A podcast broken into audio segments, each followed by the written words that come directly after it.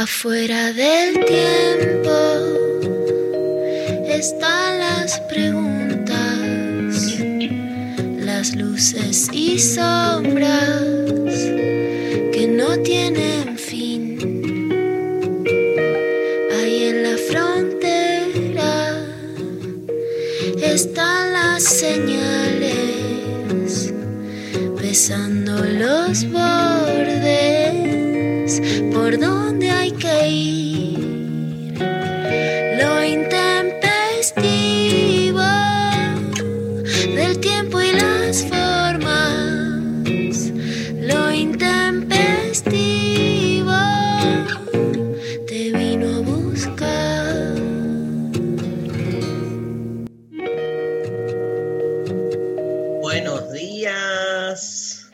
estamos, un nuevo día, día soleado, felicidad. Nunca yo estuve así enamorado. La na na na na, la na na na. María está dormida. Todo es diferente gracias al amor, la felicidad. Ja, ja, ja, ja. ¿Cuánto podés cantar esa canción y creerte que eh, sos feliz? Viste que son canciones como que te impulsan, te, te, te, te ratifican en un estado, ¿no? Luciana Pecker, ¿cómo está? Arriba, muy buenos días. ¿Cómo está Mari, Dari? Mari eh, no está. Soy, no, sí, estoy, estoy. Mari, ¿está? Sí, está. Eh, ¿Dónde está? Acá está. Acá estoy, acá estoy. ¿Viste la gente que le habla a los niños tipo, hola, ¿cómo está mi bebé? ¿Y ¿Por qué hay que hablarle así? Yo. ¿Vos hablas así? No, me Sí. encanta esa gente. A mí me copa porque es hablar en un lenguaje en donde estás hablando como, viste, que te comunicas a través del tono, te pones en otra frecuencia. Es cierto. Sí. Pero hay un tono que te vas a... O sea, el tono es ya muy ridículo, pero. Sí.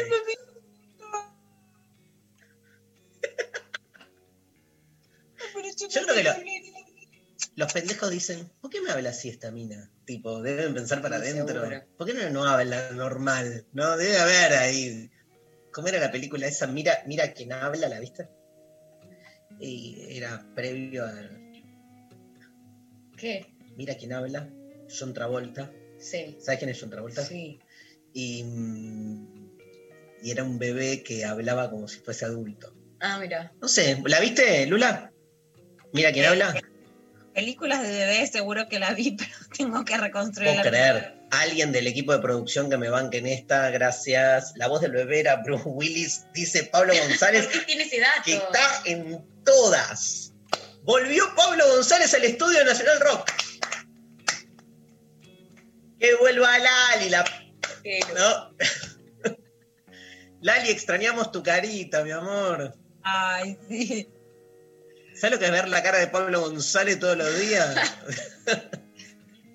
Con su mate. Bueno, ¿cómo andás, Pecker? ¿Cómo fue tu noche? Bien, muy bien, muy buena noche. Tu ¿En noche? María, María Stanriver. El orto, mi novio. ¡Eh! Eh, Eh, ¿Qué pasó? Me dormí muy tarde, que es algo que no hago. Y- Entonces me Ah, quedo yo. Y soñé me- cosas feas, ¿Qué soñaste? pesadillas, full, pero muy. No, no las puedo explicar porque tienen sentido nada, adentro de mi cabeza nada más. Y mentí, tipo. Ah, bueno, soñé que hacíamos la revolución. ¡Eh! los muchachos! Peronista no. Iba a decir feminista, pero le agregamos, o sea, si querés. Em, no, bueno, pero acá estamos. Yo y, y, y, y mis Y mis pesadillas. Sí. Em, ¿La tuya?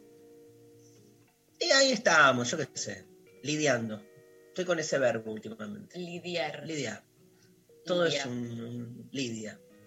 Llama- Hay gente que se llama Lidia. Yo tenía una familiar que se llamaba Lidia que estará muerta porque no la- era una señora muy grande cuando yo era muy chico y no la vi más. Ok. era como, ¿viste esa gente que es como tía de la tía de la tía? Tía, tía al cubo. Tía el cubo. Y vos decís, bueno, debe estar por ahí. Bueno, hoy tenemos, vamos a sortear, porque se nos acerca el domingo 13 de Ya, septiembre. ¿cuánto falta? Nada. Bueno, faltan seis ¿Pero es días. este domingo? Sí, faltan Sí. seis días. Dios creó al mundo en seis días, imagínate, porque si no falta nada. o sea, son seis días. En seis días, yo con una pareja est- estaba junto, me separé, volví, me separé y volví en seis días. Mira, ¿Qué digo? ¿Qué, qué Pero es clásico, es clásico de las ¿viste? Tipo, bueno, basta, cortamos, dale. Y a la mañana siguiente, mi amor, no, mejor no. Bueno, volvés. Te juntas a hablar, no, mejor cortemos. no, soy yo el único idiota que hace que pasa. Me miran con cara de, yo no voy a decir nada. qué muchacho con problemas. Claro, ustedes son tipo, muy claridad absoluta. Estoy, no estoy. Ser o no ser. Ah, hoy, hoy doy una clase sobre ser o Ah, no ¿sí? ser. Sí, en el Conex. Hoy doy una clase. Che, Sofi, sorteemos también para la clase de hoy. Para deconstruir el amor en cuarentena, vamos con dos entradas y dos para ser o no ser. Eh, y bueno, hoy eh, a instancias de Luciana Pecker, mi referente feminista en este mundo, digamos, vamos a hacerle una entrevista a una, parece una grosa este, escritora, investigadora española llamada Brigitte Basalio, que este, publicó un libro hace dos años llamado Pensamiento monógamo, terror poliamoroso. Este, y viendo un poco el libro y algunos artículos y trabajos que ha hecho Brigitte Basalio, obviamente es una gran crítica de la monogamia, con lo cual vamos a, nada, escucharla, ¿sí? como hay que hacer en estos casos, pero le abrimos a los oyentes una pregunta que está picando hace rato y vamos a hacerla simple. ¿Qué piensan de la monogamia? Apa, ¿Está bien? bueno. Y nos- bien, y tenemos, este, nos tienen que ¿Qué escribir- piensan de la monogamia? Responden, participan por las entradas para tanto de construir el amor como eh, la clase de hoy ser o no ser. Sí, la podemos mezclar, de construir el ser o no ser, puede ser también, Ser el amor. De construir el no ser y ser... Bueno, nos escriben eh, respondiendo qué piensan sobre la monogamia al 11 39 39 8888. Manden a- acá, Pablo González, audios de 40 segundos. Queremos escuchar sus voces. Nos aclaran el, el tiempo, porque esto es radio y el tiempo vuela. Claro. No. Vieron que hay oyentes que empiezan, están caminando y. Hola, Intes, ¿cómo están? Bueno, estoy acá, me estoy haciendo un café, me quedé y como que nada, ¿viste? Corta la bocha. ¿Qué piensas de la monogamia? Eh, y también nos responden a través de nuestras redes, Facebook, Twitter, Instagram, arroba lo intempestivo. Sorteamos por todos lados. ¿Qué es corta la bocha? Es un término, es un concepto en realidad que Eh, viene... que ¿Lo- instauró. lo? No, no, ya sé, Lula, pero espera, ¿lo estudias en la Facultad de Ciencias Sociales? Sí, hay una cátedra. ¿En qué materia? ¿Qué es un...? Un- es una parte de, semi- de una de las eh, semióticas, semiótica 3. Mira, Sí, eh, corta la bocha, es como ese constructo Ay, sociológico, tructo. semio-sociológico cultural, e, e instaurado allá por el 2010. Me, me, me sa- me sal- eh, cuando todos los medios pusieron una foto y video mío por el lenguaje inclusivo usado con el Martín Fierro, ¿Se acuerda? Eso fue este año. ¿eh? este año, este, Ivo Cutzarida salió a pegarme. ¿Ah, ¿En serio? No Ah. sabía eso. Ah, Corta no sabía que tenías ese archienemigo. ¿Qué te dijo, Ivo? Yo tampoco ¿Te sabía. dedicó un corte a la bocha o no? No sé. Ojalá, porque amo cortar la bocha. Ivo, aflojate, Ivo, Los aflojá los mis músculos, enemigos. largá, largá el perfume. Largar perfume, el slip, aflojalo, no pasa nada, Ivo, no te asustes. Bueno, lo que piensa No te Luciana, metas con Dari, que acá las pibas lo defendemos. lo que piensa Luciana Pecker de la monogamia, lo sabemos, lo intuimos, y lo que no sabemos, lo escucharemos. ¿Qué día? El domingo 13 de septiembre a las 18 horas. Lo que piensa Darío de la monogamia, también lo sabemos, lo intuimos, lo leímos porque está ya escrito en algún libro y lo escucharemos, si no, el domingo 13 de septiembre a las 18 horas. Con lo cual, la única persona que va a hablar ahora acerca de lo que piensa de la monogamia, por ahora, es Mariana. María Stanrider. No, los oyentes. Sí, obvio. Era, era el, el- ¿no? Eh, Dale. Queremos escucharles. Anímate. ¿Ustedes qué, qué quieren? ¿Que me posesione? No, no. Reflexiones. No tenés que tomar partido. Acá somos cero categóricos. Cero categóricos. Bueno, ahora. ¿Te hace ruido? Obvio, Obvio. por Bien. suerte. Bien. ¿No? Sí, sí, sí. Yo creo que sí. Siempre. No sé, como que desde siempre se- ah, hubo algo que, que- apareció ahí en, eh, en la cultura que me rodeaba, de que claramente había algo que no cerraba del todo bien. De, de la monogamia desde siempre, lo cual habla bien, me parece, de que mi generación ya accedió a, ya llegué a la adolescencia con ciertos pensamientos de esa índole dando vueltas, de ahí a sentirlos, encarnarlos, quizás hay una distancia. Pero tus compañeros, compañeras, por ejemplo, de ese colegio secundario donde te hacían bullying, Sí, ¿eran pro mono- monógamos o, o eran, es más- eran pro todo lo que está mal, así que eh, eran pro? er- eran, Así que- pro. Eh, no, no, se, eh, no, no debatí eso con mis compañeros eh, de- del colegio porque eran particulares, pero sí con un montón de otra gente de otros espacios eh, donde hice eh, otro tipo de actividades. Eh, por suerte sí, lo, lo debatí mucho y con parejas, está, está bueno charlarlo y es muy conflictivo. Y lo hablo mucho con mis amigas al día de hoy también, que estamos... eh, Y no hay una postura unívoca. no hay una postura. eh, no, no. No. Pero bueno, eh, nos cuentan qué piensan ustedes mejor, porque yo no la tengo tan clara. ¿A qué números? 11 39 39 8888. Y ya hay audios. A ver, escuchemos el primero. La monogamia está en crisis igual que el capitalismo, pero como nadie lo cuestiona, lo normalizamos y es como que funciona solo porque prevalece y porque ni siquiera intentamos buscar una alternativa que los, de alguna forma, eh, que lo mejore o que lo cambie. La monogamia funciona porque existe eh, la infidelidad. La infidelidad es el motor de la monogamia claramente. Y básicamente eso pienso de la monogamia. Un abrazo desde La Rioja.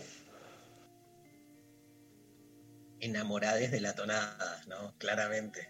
Becker.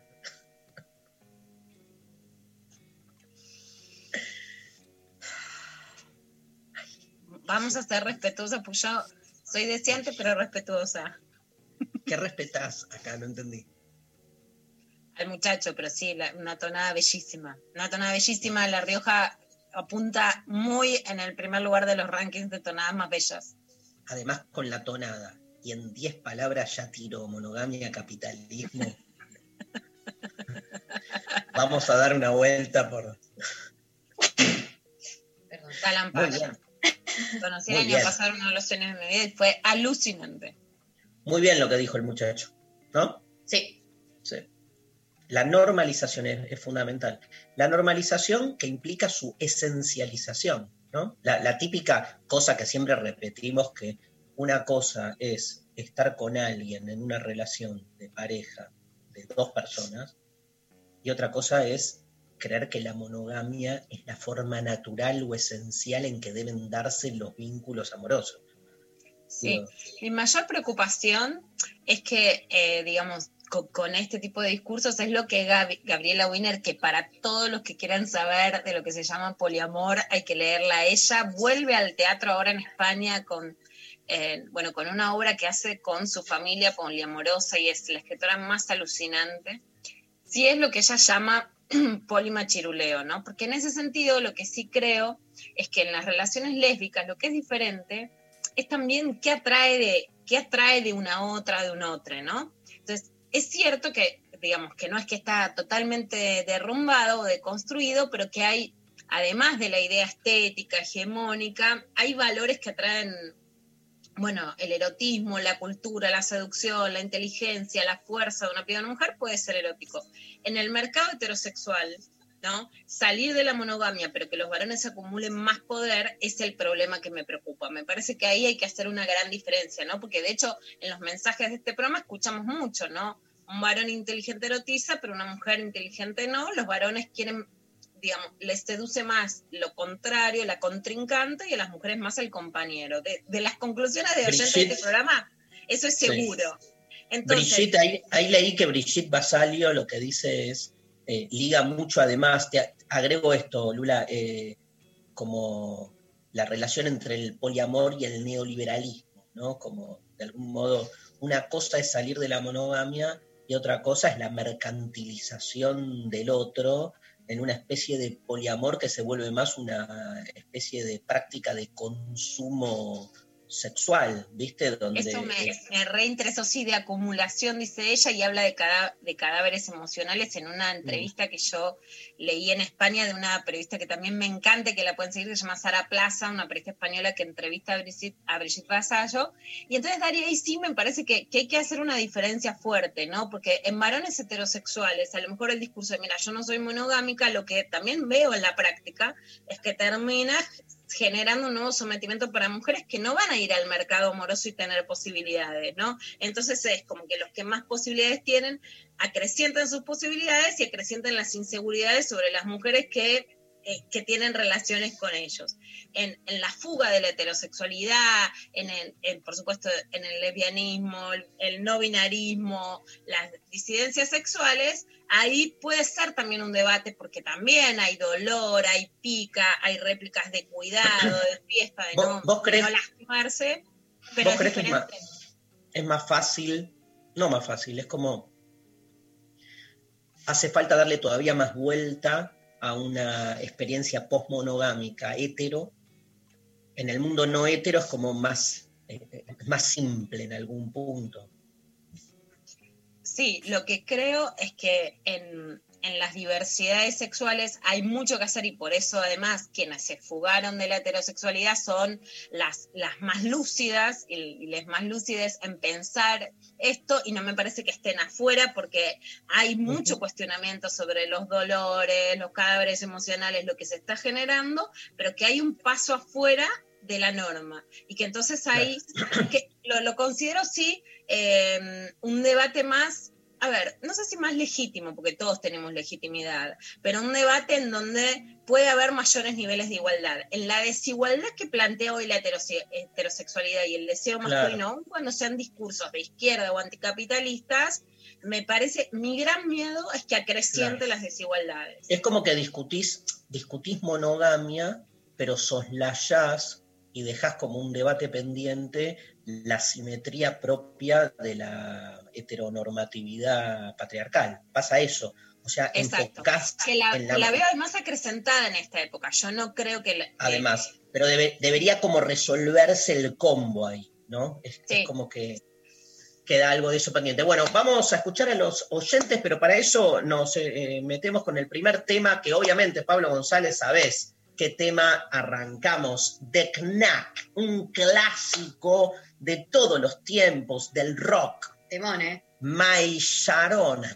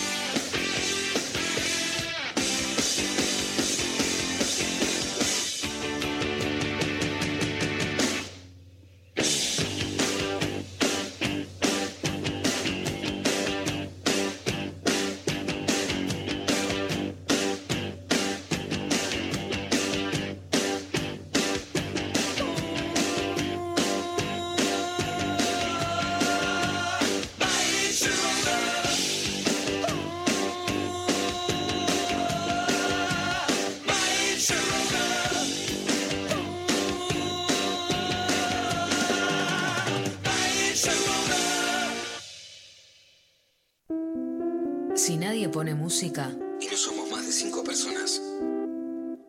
Una fiesta no es una fiesta.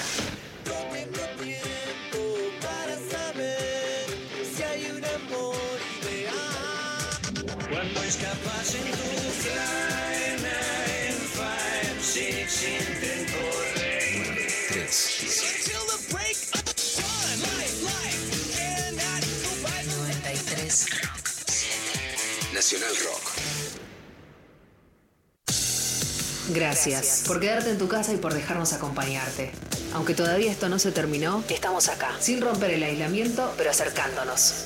Todavía podemos encontrarnos en el aire. La radio pública siempre está, en las buenas, y en las malas. Como dice esa canción, que no nos roben el estado de ánimo. Gracias por elegirnos. Somos la 937, Nacional, Rock. Hace la tuya. ¿Eso en qué crees? Es lo que creas. 93. 7. Nacional Rock. De 11 a 13. Lo intempestivo. Nacional Rock. Hay audios, ¿no, Pablo González? Hola chiques, qué alegría que van a entrevistar a, a Brigitte.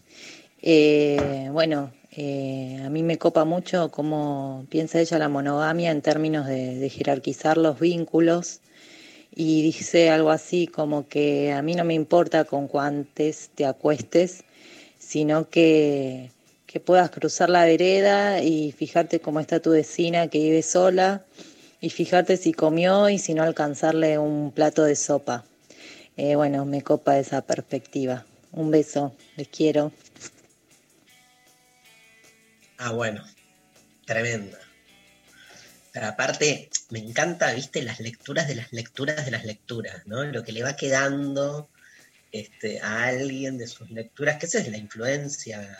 Digo, ser intelectual no es, viste, ser solemne tener esa pose de, mira que, nada, qué, qué- cómo manejo esto, el lenguaje, la erudición, las citas, sino tener una este, influencia directa, viste, cualquiera. A mí ese concepto de cualquiera me encanta. Que es, Sí. A mí me encanta el concepto de, el concepto en sí mismo de sopa, podemos llamar, ¿no? Ay, qué lindo. Sí.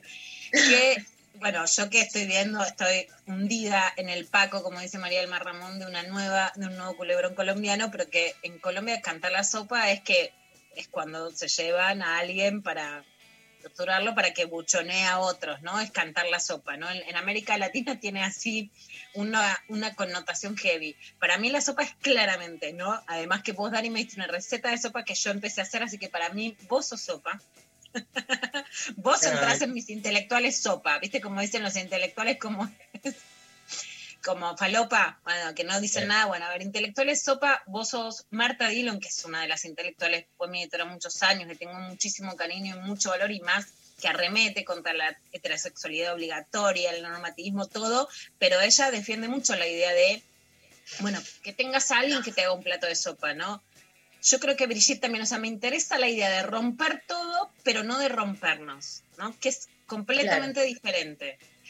Ayer leí que es un libro precioso, está increíble. Eh, la novia de Sandro de Camila Sosa Villada es un libro, de, pero de poesías que es espectacular, es de las cosas más bellas. Ya la vamos a volver a entrevistar, que la entrevistamos.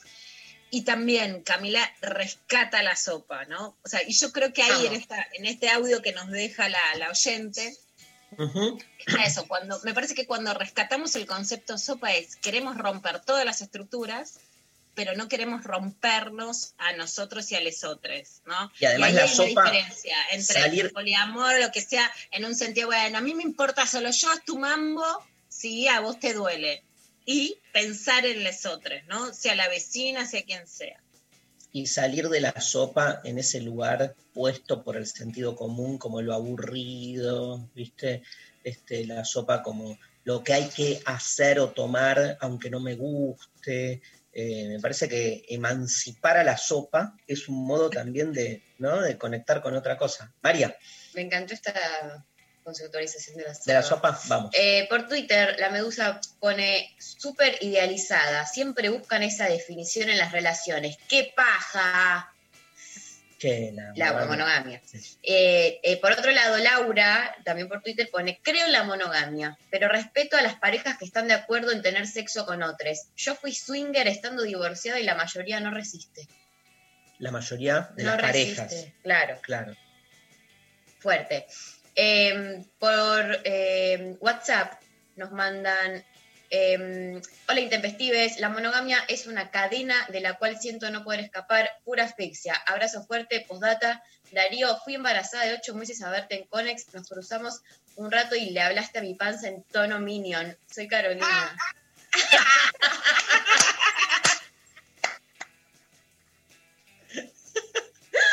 Me encantó. Gracias, gracias. Amo, amo golpearme la cabeza contra la pared. Amo. Es lo único que me da felicidad. Gracias por ayudarme. Gracias. Eso, eso es lo que nos une, Dari. Que es como, eh, obvio. no me banco el te amo, pero te amo. Pum, eh, no que hablen a los bebitos, pero hablamos a los bebitos. Ocho meses, chiquito. Che, Pablo, mandame otro audio. Buenos días, intempestives. Mi nombre es Hernández Casanova. Nunca me había replanteado la cuestión de la monogamia hasta que conocí a Darío Stanriver y a Luciana Pecker de la mano de mi compañera, con la cual convivo hace 12 años, que es mi referente feminista y trabajamos un montón en mi deconstrucción. Nunca me lo había planteado hasta que fuimos a ver Deconstruir el Amor, y bueno, nada, tal es el punto que después de 12 años de convivencia estamos tratando de trabajar sobre el tema, ¿no? La monogamia, la apertura de pareja, el respeto mutuo, los deseos. Gracias chicos, gracias a ustedes.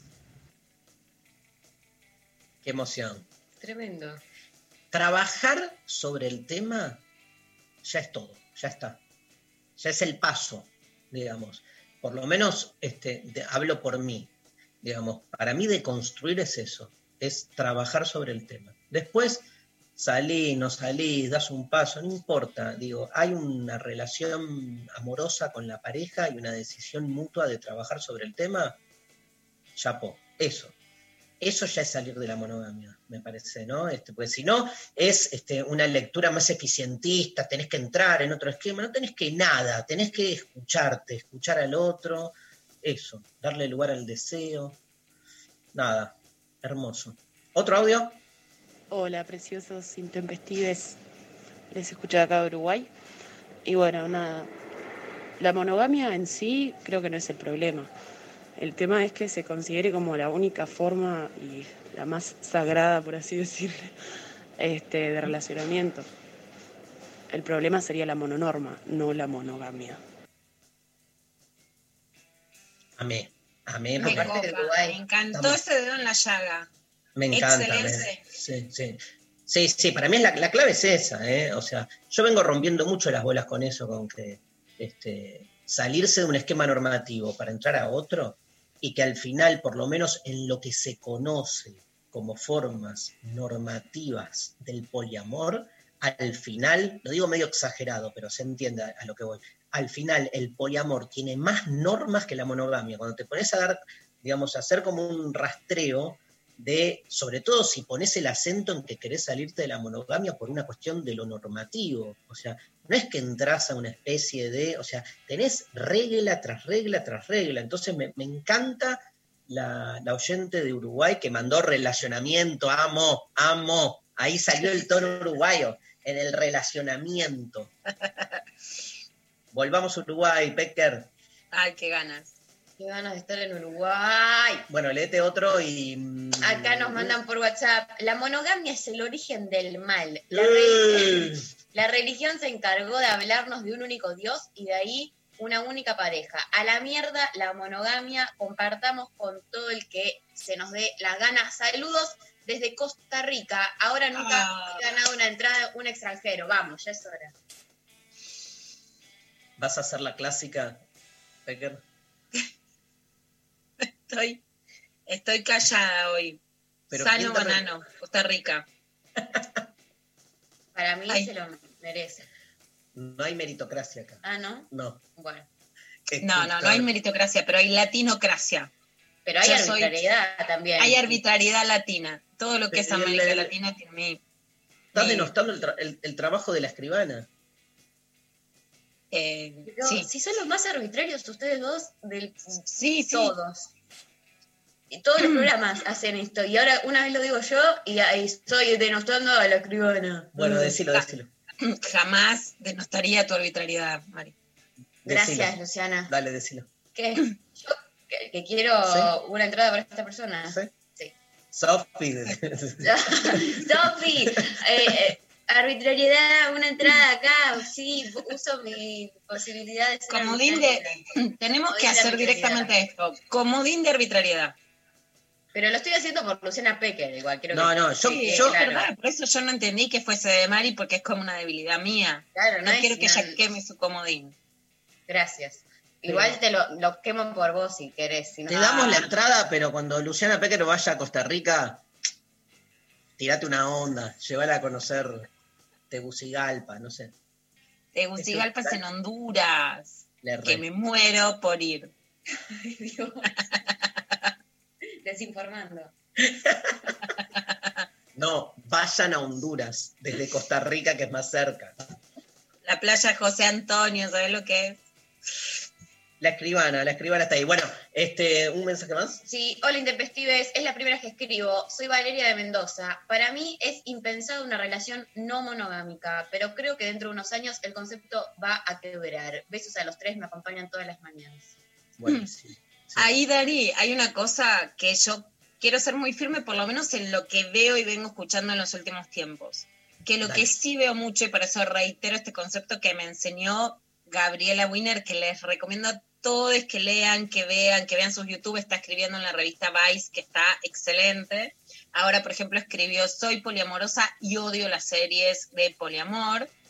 Digamos que sí me parece que es algo muy importante, que el poliamor es un concepto que intenta romper con esta estructura de la monogamia, que es una estructura con la que han inventado, como decís vos, los oyentes, brillitos, una estructura amorosa de sometimiento, pero que no puede ser para someter. Si una piba como ella no tiene el deseo de abrir la pareja y en realidad lo que está haciendo un tipo es más legitimar lo que antes hubiera hecho con la infidelidad a través de discursos que están buenos, a mí eso me parece una nueva forma de machismo, no una apertura amorosa.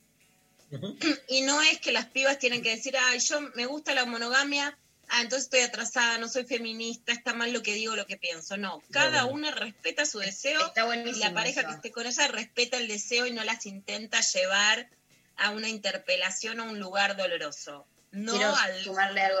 Lu, Hay mucho, tengo mucho esa conversación con, con amigas, digo, todo lo que podría ser pibas jóvenes, eh, que nos sentimos súper representadas en la teoría por un montón de cuestiones de formas de relacionarnos, de formas de entender el amor, y que en la práctica después, eh, y es algo que angustia a muchas, muchas, pero sobre todo por lo que veo con mis amigas, hay como una cosa de, ¿qué, qué onda? ¿Soy mala feminista o soy voy en contra de lo que pienso porque después en la práctica con mi pareja no siento o no tengo esas ganas de abrirla o de, de llevarlo a la práctica y se genera ahí como una angustia y una confusión de decir que, feminismo y confusión, de decir qué onda, ¿por qué si yo en la teoría estoy re con esta, después en la práctica no lo puedo llevar a cabo y me siento mal por eso y es súper choto ese sentimiento. Parece. en Sexteame hablo mucho de eso. Estoy en contra de todo lo que sea que el feminismo culpabilice a cualquier piba y a cualquier mujer y a cualquier disidencia. Primero en contra, el feminismo no es para culpar. Nunca sos una mala feminista por lo que haces ni por lo que dejas de hacer. Y después cuento muchas historias que me han pasado, ¿no? De tipos que te intentan además usar para bardear a la novia, para decirle que abra la pareja, ¿no? Mm. Y ahí me planto muy fuerte y es, a ella no la subestimes y cuento algunas escenas que me han pasado en ese sentido, por ejemplo también en Colombia, en América Latina, saltando a defender pibas y mujeres que los tipos con discursos, eh, soy el anticapitalista, soy el anti no sé qué, les queman la cabeza y el corazón y lo que ellas no quieren. Nunca. Eso atrás quiero decir dos cosas. La primera, que en la lectura que tengo yo de, de la monogamia, lo otro de la monogamia, para mí, la clave es que lo otro de la monogamia, por eso en mi libro, Filosofía de Martillazos, volumen 1, que tiene un capítulo entero dedicado al post-amor, lo que ahí sostengo es que lo otro de la monogamia no es algo específico, concreto, delimitable. O sea, vos tenés por un lado un centro hegemónico de construcción política vincular, que es la monogamia. Lo otro, salir de la monogamia, es que con tu pareja veas cuál es el mejor modo de vincularte en función de lo que te está pasando.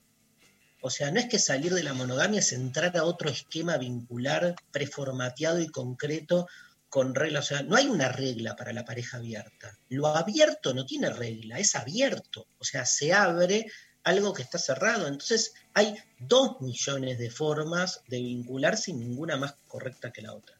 Y lo otro que quiero decir es este, decirte, Luciana Pecker, preguntarte, nada que ver con nada esto, ¿eh? porque justo hablaste de tu libro Sextiame, que me lo devoré.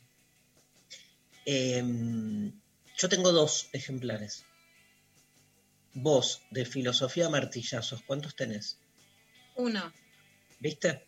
Nada, eso. ¿Y qué? ¿Qué, qué, qué pone en evidencias? El amor. Eh, que, que ella te da más amor porque tenés dos y como ella tiene uno, Ah, la no es recíproco. La cagué. La recagaste porque yo te mandé el propio y después te mandó la editorial. Vos no me mandaste, vos, yo te, man- te- me mandó la editorial. Igual ayer lo estuve leyendo, que subí unas historias a Instagram que me encantó y lo vamos a ir leyendo con, con Umi, mi hija, que estamos leyendo libros juntas, que es una experiencia alucinante. Y ya está ahí. Eh, el tuyo, lo empezamos a leer, la parte de salir del combo, me encanta, ¿no? Vos sabés que justo además es muy loco como una, se parece escribiendo que una siente un amor telepático, me pasó porque yo escribí mucho sobre salir de la cajita feliz y vos salir del combo y es Del como... combo. eh, Ay, chiques, son tal para cual, están escribiendo bueno, lo mismo. lo quiero mucho, Mari, me emociona. ¿Estás Me está burlando tipo tono bebito. ¿Estás Bueno, sí, Lo lo amo. Darío, te amo, bebito Darío. Este, gracias, Lula. Vamos, nos unas vamos. historias al Instagram leyendo unas partecitas chiquitas, lo que se Las puede, vi. que da las historias leyendo tu libro. Las vi, hoy retuiteé una que me encantó porque te amo. Y entonces nos vamos a escuchar a Charlie García. Hoy en el listado de canciones estuve buscando, después de tu pregunta, hay una mujer.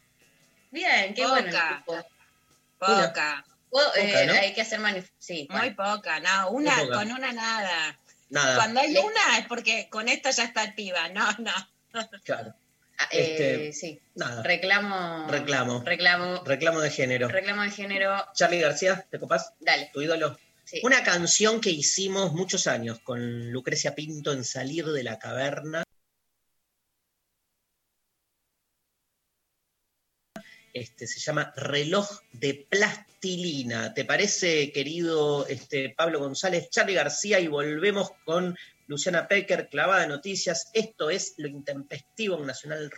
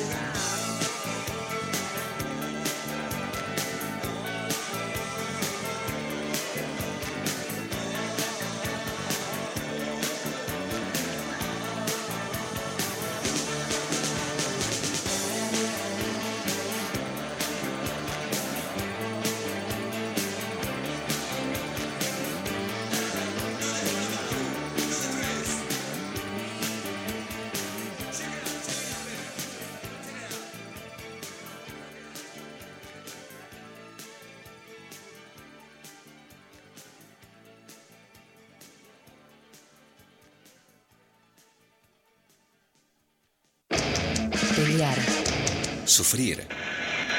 Caer. Caer. Levantarse. 937 Nacional. Nacional Rock. Rock. Gracias por elegirnos y gracias por quedarte en tu casa. Nuestro compromiso es con el aire y con la salud. Eso, respetando las normas establecidas, desde Nacional Rock seguimos trabajando para que no te falte la radio, para que te informes, para que te diviertas en estos tiempos tan difíciles y tan inciertos. Tu compañía es la nuestra. 937 Nacional. Nacional Rock. Hacé la tuya. 937. Seguinos en Facebook, Nacional Rock 937. Lo intempestivo. Lo intempestivo. Hasta las 13.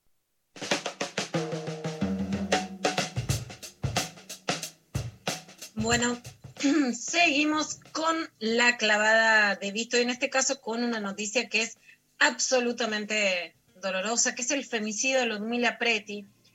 Ella tenía 19 años, fue apresado el presunto femicida que ya fue detenido en el partido de Francisco Álvarez en Moreno. El detenido fue identificado como Cristian Adrián eh, Jerez y estaba prófugo en la reja que queda en Moreno. Vamos a escuchar a Mauro, Mauro Z, con el que además Darío va a presentar a su libro en Instagram.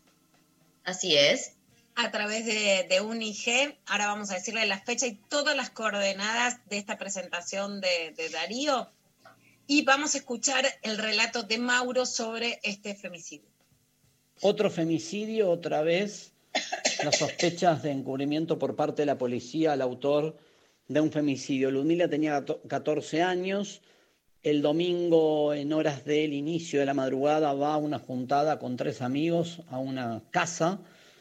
Hasta ahí se sabe que estuvo hasta las 7 de la mañana y que en ese contexto los amigos se retiraron y ella quedó supuestamente esperando un remis. Y allí empieza la trama de este femicidio que involucra a Cristian Adrián Jerez, que era uno de los inquilinos que habitaba ese predio. De acuerdo con la imputación judicial que conocemos ahora, Jerez lo que hace es capturarla, aprovechando que el remis no llega, la lleva hasta su habitación, intenta abusarse sexualmente de Ludmila y la termina matando, asfixiándola con una pashmina, apoyándole la pierna sobre la espalda y con la pashmina la asfixia. Después, ¿qué hace? Trama toda una historia de simulación y de engaño durante todo el domingo, cuando la familia de Ludmila se anoticia la desaparición por la tarde, este vecino empieza a hacer un acting, una simulación de colaborar, de prestar ayuda, de ir a declarar a la seccional, hasta ahí nadie sospechaba de él con claridad, pero todos eran sospechosos porque sabían los investigadores policiales hasta ese momento que Ludmila había estado en ese complejo o en ese predio donde había dos, tres o cuatro casas. Bueno, acá está el relato de Mauro, que ahora lo vamos a seguir escuchando. Ayer, de hecho, la noticia la daba Mauro Zeta en Twitter. Fue, por ejemplo, compartido por Ofelia Fernández, que estaba contando otros femicidios y vamos a dar el marco de lo que está pasando. Mari, según las cifras de la Defensoría del Pueblo de la Nación, los femicidios en este año aumentaron un 15% en relación al año pasado. Esto es un marco, si bien no existen cifras del Poder Ejecutivo, que en eso soy crítica, creo que el Poder Ejecutivo con un Ministerio de Mujeres no puede decir no tenemos cifras, tiene que tenerlas, y más en un año donde se cumpla o no se cumpla, hay aislamiento social preventivo y obligatorio. ¿Por qué? Porque esto genera mayor peligro para las pibas. Lo que es importantísimo importantísimo nunca juzgar a una piba muerta. No importa si salió, si cumplió con la cuarentena, si no cumplió, ¿qué vamos a tener? A todas las pibas encerradas seis meses y encima si las matan. Y en Moreno, como bien dice Mauro, no es la primera vez. Y cuando dice no es la primera vez en Moreno, porque ya hubo otros femicidios, en general hablamos de desidia judicial y de corrupción policial. ¿no? Cuando un territorio se convierte en territorio tan hostil, no suele ser una condición azarosa, sino una condición en donde las mujeres no son protegidas. Jamás una piba puede ser juzgada. Y por supuesto que las pibas jóvenes van a tener ganas de salir, de ir a fiestas y divertirse. El Estado las tiene que proteger y nunca nada que hagan, esté bien o esté mal, no hay bien y mal, puede generar no solo que se legitime su muerte, sino juzgarlas post-mortem, ¿no? Sí podemos juzgar a figuras públicas, podemos juzgar a un diputado por ir a, una sesión en la Cámara y pedir que sea presencial y tener coronavirus, a una ex ministra que va y contagia, a un periodista que tiene una responsabilidad pública, pero jamás a una piba. Y vamos a escuchar ahora la segunda parte de cómo relata Mauro este femicidio de Ludmila, que el sábado 19 a las 18 horas va a ser el Instagram en vivo con Darío sobre filosofía a martillazos 2. Y en ese marco, lo insólito es que Cristian Adrián Jerez va a la comisaría, se ofrece como testigo, a medida que iban apareciendo los testigos, que iban descubriendo desde la policía quién había estado en el lugar.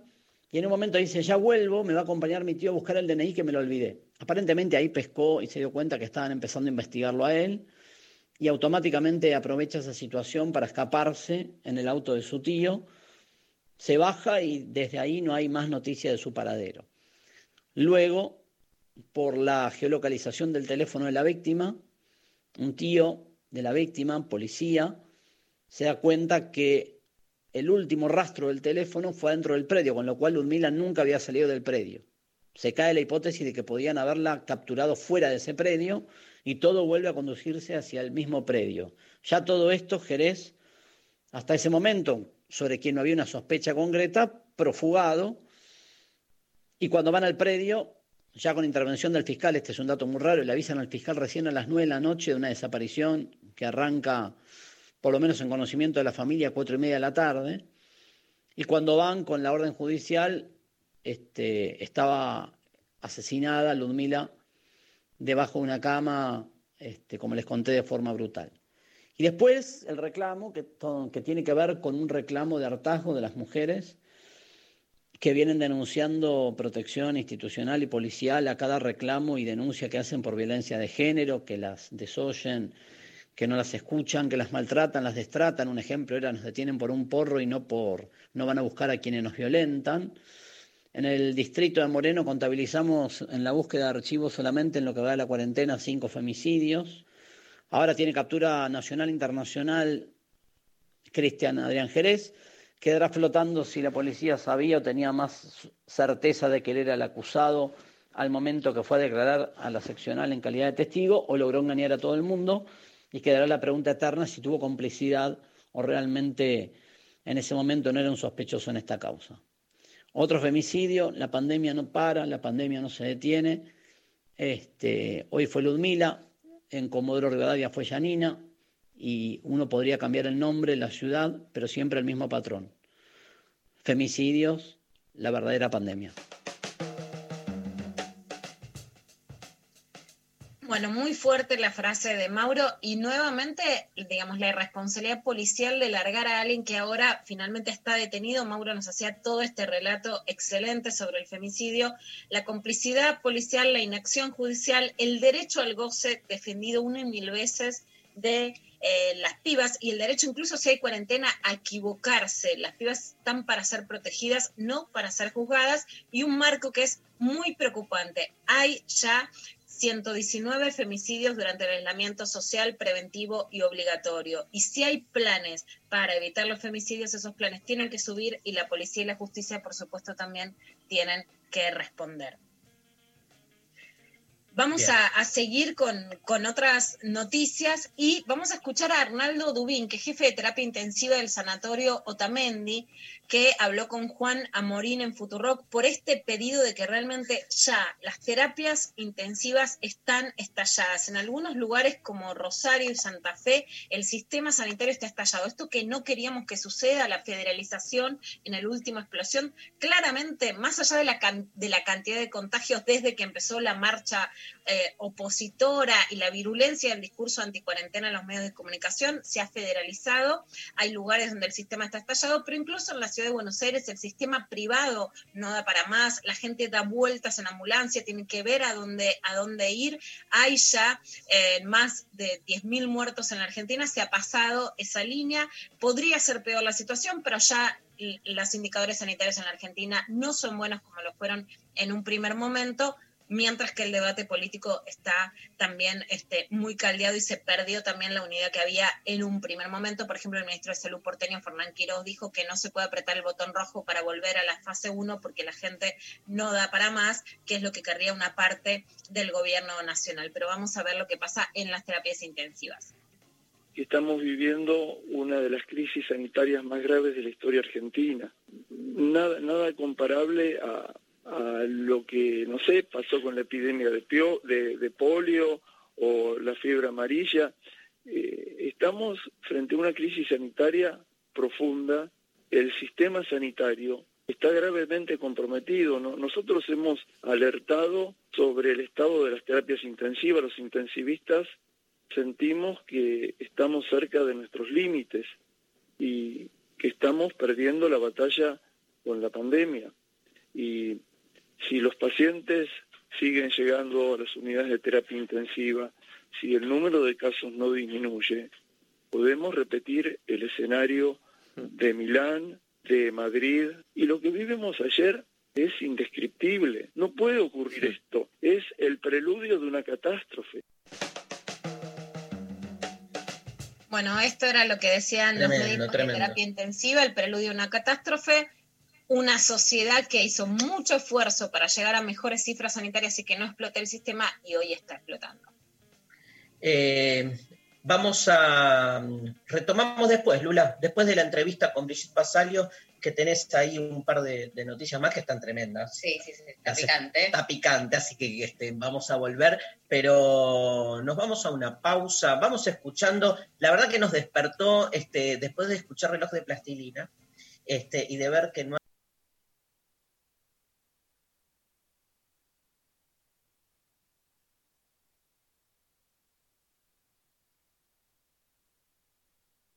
hay este, mujeres en la lista de, de- de canciones, este, eh, vamos a escuchar entonces la versión que hicimos para salir de la caverna, comandada, cantada, arreglada por Lucrecia Pinto. ¿Te acuerdas cuando viniste a ver salir de la caverna? Me acuerdo Sí. Lula sentada en la escalera. Ay, No, mi amor. amor. De hecho, es el espectáculo que más me gusta y que más aprendí. Aprendí muchísimo. Por supuesto, fui con Uma y Benito y Luli, que es la novia de razón. Fuimos todos, así que fue muy hermoso y ya voy a volver. Bueno, este, esta Y Lucre versión. canta, por supuesto, de una manera bellísima. Bueno, ahí la escuchamos. Lucrecia Pinto en esta versión de El anillo del capitán Beto para salir de la caverna. La filosofía es la pregunta por el por qué. No llega a ningún lado porque va a todos. No cree en nada porque quiere creer en todo. No resuelve problemas, los crea. No hay remanso, no hay sosiego.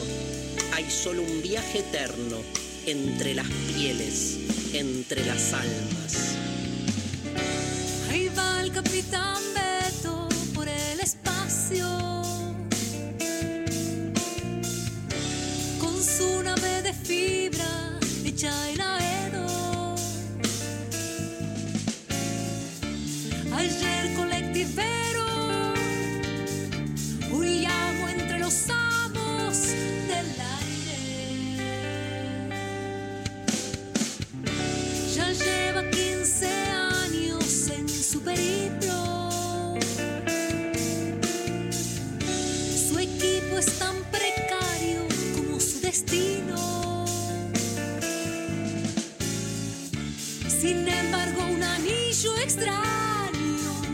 Ahuyenta los peligros en el cosmos. Hacer filosofía es salir de nuestros lugares seguros para cuestionarlo todo. Preguntar por qué de modo infinito, sabiendo que no hay respuestas definitivas. Dudar de todo. Comprender que todo puede ser de otra manera. Capitán Beto por el espacio. La foto de Carlitos sobre el comando. Y un banderín de River Plate. Y la triste estampita de un santo. ¿Dónde está que todos llaman cielo? ¿Existe ese lugar? Si nadie viene hasta aquí a cebarme unos amargos como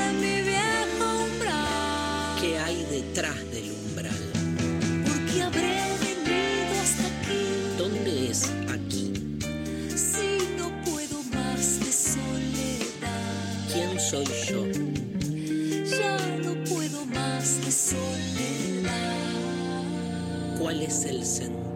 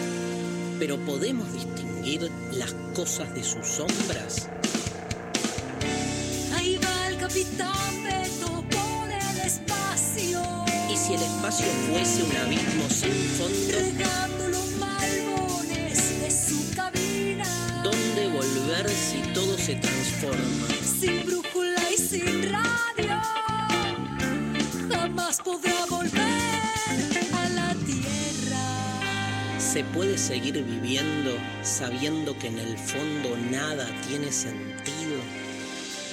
Tardaron muchos años hasta encontrarlo. El anillo de Beto llevaba inscrito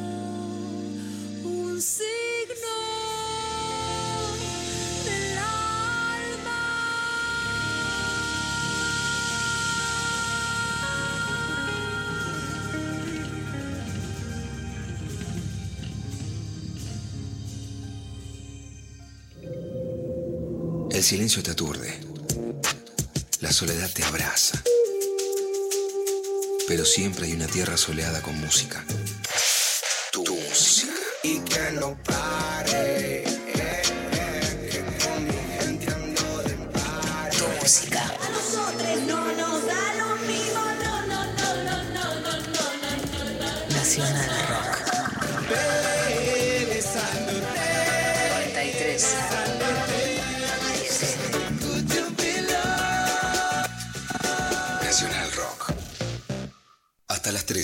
Estás escuchando Lo Intempestivo. Con Darío Stanraiver. Luciana Pecker. Y María Stanraiver. Mensajes María Stanriver. Muy bien. Hola, amigues. Para mí la monogamia es una manera de vincularse, pero no la única. No está ni bien ni mal elegirla. Lo importante es saber qué tipo de relación nos hace bien. Nos mandan eso por WhatsApp. La pregunta ahí es, este, gracias por el mensaje, ¿hasta qué punto, digo, uno cree que puede elegir estructuras de poder que están de algún modo también preimpuestas? A veces siento como que uno cree muy livianamente que puede elegir no ser monogámico pensando que la monogamia es simplemente una cuestión de elección personal, cuando me parece que hay otro plano que venimos de algún modo trabajando con la PECA y con muchos, que es que excede una decisión, digamos, individual, sino que hay una estructura política que tiene que ver con la monogamia como un sistema, como un orden. Entonces uno puede, digamos, este, tener una, en su vínculo personal una relación no monogámica, eso no quita estar viviendo en un orden sociopolítico monogámico. Me parece que es lo que más de fondo está en cuestión. ¿Saben que me acordé recién, hace un ratito, eh, mientras pasaba el programa, que de chica eh, tuve como mucha conversación con pero de chica muy chica, puber, ¿no? Como algo eh, muy, muy, o prepuber, de hablar con mis amiguitas y decir, che, me gusta fulanito, pero también creo que me gusta fulanito 2. ¿Cómo puede ser, no? Y como esa pregunta de, ¿te pueden gustar dos personas por igual? Y no, ¿cómo te puede, van a gustar? Uno te tiene que buscar más. Viste, como toda esa idea, desde muy pendejes, que nos meten de, no, no te pueden gustar dos personas igual. ¿Viste la oyente que decía, este, si nos metieron en la cabeza que hay un único Dios, cómo después nos vamos a terminar creyendo que te puedes enamorar de una única persona? Porque si no crees en Dios, crees en el diablo o sos pagana o hereje, Hereje. claro, o bruja, ¿viste? Entonces, hay, todo está ligado con todo y me parece que cuando decimos nosotros este, la necesidad de politizarlo todo, no es, viste, ir con la remerita de la cámpora o del pro. Politizar todo es entender cómo las estructuras de poder se rizomáticamente se relacionan una con otras. Y donde menos uno cree que hay relación es donde más ahí se juegan también. A ver, otro mensaje. Carlota que dice por Facebook, la monogamia es una institución demasiado pesada para seguir sosteniendo. Enferma y es inhumana, atenta contra la libertad en todo sentido. Me encanta lo de la sopa. Perfecto, gracias al oyente. Yo creo que está este, Brigitte Basaglio, está ahí en contacto con nosotros desde España. Hola Brigitte. Hola, hola, parece que por fin sí ya hemos conseguido. Qué lindo, qué placer. ¡Ay, qué alegría! Igualmente, Sí. ¿cómo estáis? Bien, muy bien, muy bien. Sabes que este, eh, oyentes nos han escrito sabiendo que, que ibas a estar con nosotros este, y te citaban, o sea, como que se ve que te, han escuchado, te han leído. Déjame que te presente a nuestros oyentes. Este, Brigitte Bassag, escritora e investigadora, nació en Barcelona en 1973. Su último trabajo se llama Pensamiento monógamo, terror poliamoroso. Este, has vivido mucho tiempo en Marruecos y aquí tengo que has trabajado de camarera, limpiadora, periodista y marinera. Sí, lo Este, de marinera lo puse, es cierto, ¿eh? pero es sexy también, entonces dije, Sí, la verdad que ponerlo. ¿Verdad que sí? Y te has vestido, pero con toda la, la- vestimenta, ¿no? De marinera, todo. me Casi, casi, casi, casi, casi.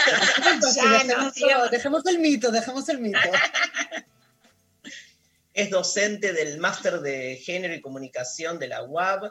Bueno, y das cursos y seminarios sobre diversidad sexoafectiva e interseccionalidad aplicada. Este, y bueno, y hay toda una, una mil- militancia, le decimos aquí en Argentina, un activismo muy fuerte en lo que es el, el feminismo musulmán, que te queremos preguntar también, obviamente. Este, estás aquí a instancias de Luciana Pecker, que es así como una devota lectora tuya, y lo primero que te quería, lo primero que te quería preguntar es, este, eh, aparece así como muy claramente esta idea de que salirse de la monogamia eh, implica una actitud progresista, ¿sí? No sé si en España le dicen progresista, claro, a lo mismo. Y, y sin embargo, y sin embargo, tú ligas muy fuertemente el poliamor a una construcción neoliberal del deseo, ¿no? Queríamos por ahí empezar escuchándote hablar sobre eso.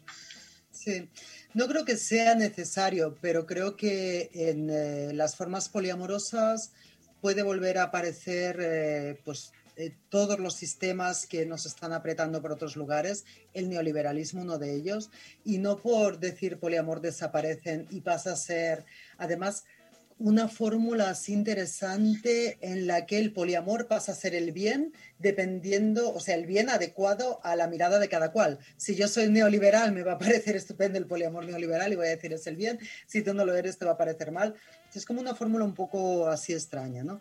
Yo lo que hago es como analizar la monogamia como sistema, que eso hasta ahora no se había hecho, eh, comprobar de alguna forma que el poliamor, por el simple hecho de multiplicar las parejas, no es una fórmula distinta a la monogamia, sino que es una forma dentro de la monogamia y avisar contra el neoliberalismo que se nos cuela en todo, se nos cuela en la monogamia, en el poliamor, en la amistad, en la sexualidad y en todo, y tenemos que estar con muy atentas constantemente a eso, creo yo, para poder hacer resistencia y que no se nos capture. Hay, hay una forma final en la salida de la monogamia. ¿Hay un salir hacia un estadio otro o casi te diría filosóficamente salir de la monogamia es la acción, la práctica, como que este, por ahí lo que asistimos es a un orden político monogámico del que estamos todo el tiempo intentando distenderlo, pero como que esa salida final sería en algún sentido, pienso, ¿no? Reproducir un esquema normativo, tal vez. Yo no veo una fórmula final eh, ideal y desde luego no creo que la podamos ver así de manera clara porque precisamente el sistema va como capturando cada forma. Entonces vamos haciendo casi zigzags que no son literales, ¿no? No es ir de A a B y de B volver a A, sino vamos serpenteando en las cosas, ¿no? Eh, lo que yo tengo claro eh, es que eh, desmontar la monogamia no tiene que ver con cuántas parejas tenemos, con todo eso. Para mí la clave es el lugar que ocupa la pareja dentro de nuestra estructura social y nuestra estructura de relaciones. Y creo que ahí hay con mucho trabajo inmediato a hacer y además creo que estamos haciendo un montón de trabajo porque si el sistema estuviese funcionando de manera literal, creo que la vida no sería posible, no estaríamos sobreviviendo. Creo que sobrevivimos gracias a que el sistema no consigue aplacarnos totalmente. Y creo que, desmontarla es ir hacia ahí, hacia volver a poner mirada en vínculos que ya tenemos y que por causa de esta mirada monógama no le dábamos la importancia que tienen en tanto que sustento de la vida.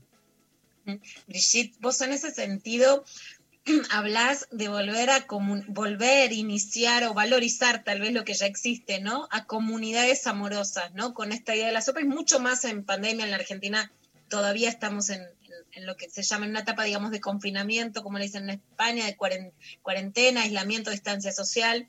Eh, pero donde vos lo que decís es que, bueno, que la pareja es valorizada porque cuando te pasa algo, la que te cuida, el que te cuida en general es la pareja, pero también de revalorizar los vínculos desde las amistades hasta las relaciones comunitarias. ¿Cómo sería salirse de la idea de la centralidad de la pareja para expandir estos vínculos afectivos y mucho más ante una situación, digamos, tan devastadora donde la pandemia también se produce por la devastación del capitalismo? Sí, total. Pues estoy segura que ahí ha sucedido de la misma manera que eh, aquí se han producido con muchas redes de apoyo. Si, si hubiésemos esperado, si esperamos que sea el Estado, ¿no? que es una institución que parece como imbatible, ¿no? todas estamos además obligadas a vivir en un Estado, queramos o no, ¿no? Y lo máximo que conseguimos hacer es pedir la sustitución de un Estado por otro, pero esa maquinaria que parece que es papá y mamá a la vez nos tendría que cuidar, pero si esperamos que nos cuide, sabemos que por ahí no lo vamos a lograr, ¿no? Entonces se han generado muchas redes eh, de apoyo desde la base y muchas redes que no iban ni siquiera eh, articuladas por el vínculo o por el afecto, que eso también me interesa mucho, ¿no? De pues cómo funcionan las redes de solidaridad, pues por, porque sí, porque somos comunidad y porque, porque hay que estar ahí sin más, ¿no? Entonces, eh, parece que la, que la pandemia y las soluciones que se han dado a la pandemia, pues esto con las reclusiones, con el lenguaje también muy del ellos y el nosotros, ¿no? que me interesa mucho cómo ha sucedido a nivel eh, estatal y gubernamental, ¿no? como eh, protegernos nosotros y cuál es el límite de ese nosotros frente a los otros que se están contaminando y que son al mismo tiempo contaminantes y al mismo tiempo toda esa correlación. O sea, una demonización de los otros, ¿no? Mucho más fuerte que antes, ¿no? Como, bueno. Efectivamente. Y el otro enfermo, el otro como peligro y al mismo tiempo una misma como peligro, ¿no? Y también esa correlación entre casa, hogar y pertenencia en tanto que espacio, ¿no? Como si todo el mundo tuviese casa, todas las casas fuesen hogares, todo el mundo vive en el lugar al que pertenece, todas las familias están en el mismo sitio, ¿no? ¿Qué pasa con las familias diaspóricas? ¿Qué ha pasado con todo eso? Me parece un momento bastante duro de recrudecimiento de todas estas ideas de que la familia, la sangre, la pareja es el único lugar que te salvará y es el único lugar que merece salvación. Vivimos hoy una, una construcción de un otro atravesado por la pandemia, donde de algún modo recrudece esa idea patógena del otro como agente de contagio ¿no? permanente. Y, y he visto, no he leído, pero he visto por, este, que has trabajado eh, mucho la islamofobia, ¿no? Este, Sí. eh, y, y me sorprende, digo, la lectura que haces este, sobre el feminismo musulmán. ¿Qué, qué nos puedes contar de eso? Mira, la verdad es que yo me metí un poco en la cuestión sobre la marcha. Yo cuando volví de vivir un montón de años en Marruecos, lugar al que me fui huyendo de violencia machista en mi familia, no me fui allí a hacer no sé qué, sino pensé dónde no me podía encontrar mi padre y se me ocurrió que en Marruecos no me iba a encontrar, así que fui para allí. Fue así de, de simple y de compleja la cuestión, ¿no? Y cuando volví y me di cuenta de cómo se hablaba, en especial sobre las mujeres marroquíes eh, aquí en el Estado español, y luego empecé a entender que en Europa entera yo alucinaba. Primero, pues porque pues era mi gente, mi familia y tal, y yo estaba personalmente ofendida. Luego me parecía todo mentira y yo estaba aún con la inocencia esa de mm, hay que informar, ¿no? Y, y cuando se Claro. informa, o sea, no me daba cuenta aún de que el racismo es una cosa estructural, súper interesante para la estructura, que Europa sin eso no funciona. Todo eso yo no lo sabía, lo fui encontrando sobre la marcha. Entonces yo me puse pues a hablar, ¿no? A contar un poco las cosas que, que había vivido y a desmontar pues mentiras obvias que veía también, ¿no? El tema del feminismo islámico, yo digo que yo fui fe- feminista como durante un par de horas allí por el 95, tengo la fecha concreta, en que yo estaba viviendo en Marruecos y vine a una, a- estaba en Barcelona de paso, había un encuentro feminista, yo fui y aquel encuentro fue racista, ya fue islamófobo en concreto. Wow. Se venía de hacer el encuentro de mujeres de Beijing y, y, bueno, una- un discurso importante en el retorno de ese encuentro era el tema de los musulmanes. Claro, yo vivía entre musulmanes y sabía que no eran el problema. Ojalá, porque entonces al menos lo tendríamos acotado, ¿no? En plan, esto, Claro. esto no está siendo así. Y entonces me quité de feminista, dije, "Pf, esto no es para mí, es que no habla de mi mundo, no habla de mi gente, no está generando un ellas y unas otras que para mí no tiene nada de sentido. Pero el caso es que al cabo de muchos años me vinieron a buscar las feministas islámicas y yo les dije, es que yo no soy, yo no soy ni musulmana ni feminista. Y me dijeron, ¿tú, ¿tú a qué feminismo te has acercado? Y yo, bueno, tal, yo he ido leyendo y tal, y me dijeron, olvídate, olvídate, léete estos textos, ¿no? Y entonces me pasaron, pues, los clásicos del, de lo postcolonial, ¿no? A lo de colonial llegué luego, pero a Mohanty, básicamente, ¿no? Y ahí dije, ah, vale, esto era, esto sí, un momento. Y entonces me parecía muy extraño, ¿no? Que el feminismo islámico eh, se encontraba una pinza muy rara entre el feminismo laico, que no las quería por musulmanas, y el patriarcado musulmán, que no las quería por feminista, y pensé, Tremendo. Pero esto no tiene ningún sentido, ¿no? Entonces me puse yo allí a hacer de apoyo, pues coordinada con, con grupos de, de feministas islámicas, a, a poner mi grano de arena en tanto que no musulmana para intentar eh, pues explicar esa realidad y abrir espacios para que eso pudiese existir. No hace falta ni estar de acuerdo, pero como no va a poder existir y no van a poder hacer su recorrido, pues como hemos hecho todas, ¿no? Y esa fue mi relación que duró, claro, también un montón de años. Y que ahora no he querido estar tanto en la primera fila porque también llega un momento en que, en que ocupas todo el espacio y tienes que dejarlo para que se llene de otra gente, no, no sirve, o sea, hay físicamente que apartarse. Y, y bueno, pero claro, en la retaguardia, pues eh, claro, esa es mi vida, yo no puedo pensar ya fuera de eso afortunadamente. Brigitte, hacer radio desde nuestras casas en la Argentina tiene algunas ventajas. Esta vez que está al lado mío mi, mi hijo Benito, que también te ha leído y ha subrayado algunas partes y quiere acá hacerte alguna pregunta. Ah, maravilla. Hola. ¿Cómo estás? Muy Primero bien, bueno, muchísimas gracias, me encantó lo que leí. Eh, soy, me encanta todo lo que es el tema de Medio Oriente, el musulmán realmente para mí es un tema súper interesante y preguntarte, si no es molestia, qué rol quizás tuvo la primavera árabe en como también todo el impacto del feminismo musulmán, que bueno, que, que por lo que yo leí, por lo que sé, tuvieron, tuvo como un impacto muy fuerte y como que las mujeres tuvieron un rol trascendente, más que nada en los cargos políticos, y quizás como también entender cómo lo vivieron o cómo, cómo lo viste vos. Mira, pues gracias. Mira, la verdad es que yo no estaba allí. eh, yo estaba en Marruecos un poco antes de que, de que empezase oficialmente, en un inicio que yo no estoy muy de acuerdo dónde se señaló el inicio, pero eso tampoco importa. El caso es que no estaba allí, así que no, sé cómo lo vieron y además eso es como una cosa interesante para que nos la cuenten en primera persona, ¿no? Pero a mí del feminismo islámico, o sea, hay una diferencia entre musulmanas feministas y feminismo islámico, que el feminismo islámico lo que hace es trabajar sobre los textos coránicos para sacarles la pátina patriarcal, ¿no? Y a mí eso es una cosa que me interesa mucho, además, cuando las feministas trabajamos mucho sobre lenguaje, sobre el lenguaje inclusivo, el lenguaje de género, etcétera, aprender de las técnicas del feminismo islámico, de cómo hacen arqueología de las palabras, para darnos cuenta de que las palabras pues varían con su uso, eh, cambian según cómo se usen y alrededor de qué se pongan, y los significados pueden ser totalmente diversos. ¿no? Entonces, ¿cómo se hacen esos pactos eh, también del lenguaje? Porque eh, el texto originario es el Corán. Y, y, y yo además es- lo digo, es un poco así fuerte decirlo, yo digo que soy coranista, bueno, no soy musulmana, no sé si se puede ser coranista sin ser musulmano, ¿no? Yo creo que ese es el texto. También dice Silvia Rivera Cusicanqui, a la que adoro, ella dice, eh, en las grandes ciudades de la modernidad tenéis eh, 10.000 libros, ¿no? Entonces podéis surfear, pero yo tengo uno. Y entonces, ese único libro que, que llega donde yo estoy, me tengo que apañar con ese, ¿no?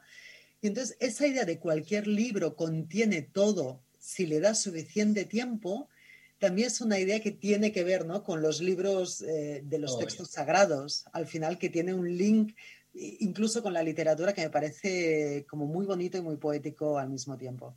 También los, este, Brigitte, también este, los, eh, las hay lecturas cristianas y, y judías de, de- de los textos sagrados que buscan justamente hacer esto que, que tú dices, ¿no? Total. Quitarle la pátina patriarcal. Lo, lo- lo más interesante de los textos es que los textos este, en realidad no tienen una única lectura, aunque así se han querido imponer a lo largo de los tiempos. Te quiero agregar un- una última cuestión con el tema del Islam y después volver por ahí a, a- la cuestión monogámica, que es si, si hay un vínculo entre misoginia y racismo para ti. Sí, sí, sí, sí. Hay un vínculo y hay una misoginia racista concreto, ¿no? O sea, hay un vínculo y además hay una intersección ahí clara. Pero sí, yo creo que hay una... De hecho, mira, yo eh, creo que la realidad es la realidad y luego están las herramientas que usamos para tratar de analizarla y para actuar sobre ella, ojalá para desactivar la violencia, ¿no? Entonces las herramientas son herramientas. Todo esto que decimos, la misoginia, el racismo, son herramientas ¿no? que ponemos encima de la realidad para tratar de entenderla. Y lo que tienen eh, en común, así como a grandes rasgos, desde mi punto de vista, es una forma de relación con esa alteridad que subalternizas y que no es total. Es decir, el patriarcado nos subalterniza a unas como mujeres blancas, pero luego, en tanto que blancas, volvemos a, tener otros espacios donde quien se subalterniza es la racialización y las personas racializadas. Es como un puzzle mucho más complejo que el pensar eh, esta categoría y esta y cómo hacemos eh, la estructura, ¿no? Pero tienen en común, eh, tienen rasgos en común de organización social y de organización social a través de la violencia, claramente, ¿no? La violencia, la exclusión y la extranjerización en el sentido, la alterización, ¿no? Ese otro que no es nosotras y que además en formas de pensamiento binario, el nosotras lo definimos en tanto que no somos los otros, claramente. Sirve de espejo definitorio. Brigitte, vos en el libro y en una entrevista que leí que me encanta, que, que la quiero rescatar de la periodista Sara Plaza, ¿no? española, que también estaba muy bien contada, hablas mucho también de, eh, de los cadáveres emocionales y de cómo no legitimar a través del, del poliamor dejar cadáveres emocionales. Y decís incluso que se puede dejar a alguien o terminar una relación, generar un duelo, pero con menos dolor y con más cuidado. ¿Cómo es esta crítica a, a estas formas de devastación, de fracking amoroso eh, en la actualidad que a veces se suben a la- a la- al discurso poliamoroso o antimonogamia para lastimar con una crueldad per se? Mira, total, venimos con, con todas las taras del sistema encima nuestro y las reproducimos igual, ¿eh? Lo que nos ha pasado, al menos aquí en mi contexto, ¿no? En el Estado español, es que eh, necesitábamos con urgencia primero vocabulario para nombrar lo que nos estaba pasando, ¿no? Había que, sacar vocabulario y ya puesto el polifake, los cadáveres emocionales, venga, venga, necesitamos palabras para explicar esto, ¿no? Y luego, como identificar rápidamente las, no son nuevas formas de violencia, las mismas formas de violencia con, con- con otras chaquetas, ¿no? Con otros sombreros, y que ya nos estaban sucediendo. También creo que el, el hecho de que se haya hablado mucho, al menos aquí, ¿no? Del poliamor como forma ética, ¿no? El poliamor es ético y si es ético es poliamor, eso nos metía en un círculo vicioso Claro. que si te estaba pasando algo que, que no veías claro, no tenías referentes, no sabías cómo explicarlo, primero es culpa tuya, porque ¿para qué te metes?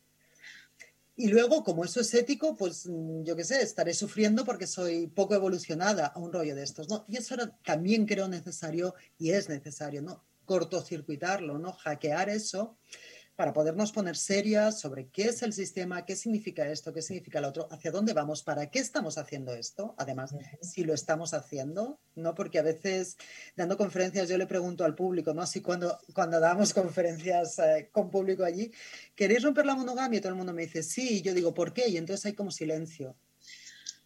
Claro, es una cosa como lo bastante importante, ¿sabes? Como para tener razones de peso para querer actuar sobre eso, si no, ya bastante nos da el sistema, ¿no? Y ya bastante nos da el mundo. Entonces, como eh, pensaba que era necesario contribuir, ¿no? A generar un pensamiento político sobre esto, que no fuese un pensamiento de autoayuda únicamente, que la autoayuda nos va muy bien, pero que necesitábamos la otra pata también. Y eh, poner incidencia y darnos argumentos, contribuir a darnos argumentos para detectar la violencia y plantarnos ante ella, porque esto no va de generar más violencia, sino precisamente de, de- de intentar vivir con menos. ¿Cómo te llevas con la, con la obra de, de Paul Preciado? Pues a ratos, me llevo a ratos. Eh, con cosas interesantes y con cosas con las que no acabo de, de ni estar de acuerdo ni identificarme.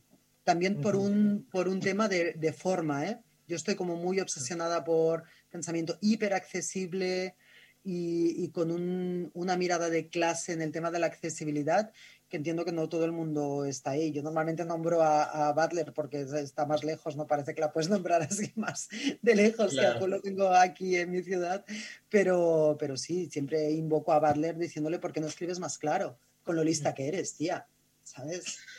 Entonces, pues sí, esas son como las, las, las diferencias seguramente. Pero viste, viste que Butler ha dicho, yo he leído creo que en el género en disputa, dice como que a ella le, como que todo el tiempo le endilgan, ¿no? La falta de, de- de lenguaje popular y que viste que en algún momento ella dice que eso también es parte de la emancipación feminista, como pelearse también con, con una forma de lenguaje, pero sí, hace ruido un poco, ¿no? Porque Sí. la verdad que hace, hace falta eh, una práctica mucho más este, concreta y, y el lenguaje no es todo en eso.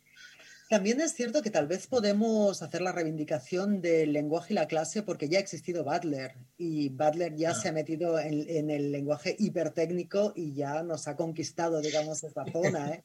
que las cosas, o sea, hay una cosa que es como la increpación así medio de broma, pero luego a mí me parece como importante reconocer primero no ser monógamas en los frentes de batalla, es decir, no hay solamente un frente de batalla, hay muchos y todos son importantes y hay que cubrir un poco todo. Y también eh, intentar ser eh, justa ¿no? con el trabajo de las demás, que todo suma. Y luego que yo personalmente no sé dónde está el botón para desactivar todo este desastre, ¿no? Entonces no puedo asegurar que una forma de lenguaje nos vaya a ser más útil que otra. Yo hago lo que puedo y lo que me resuena, pero no necesariamente estoy en lo cierto yo. Igual hay que ser más, más Butler para hacer cambiar las cosas.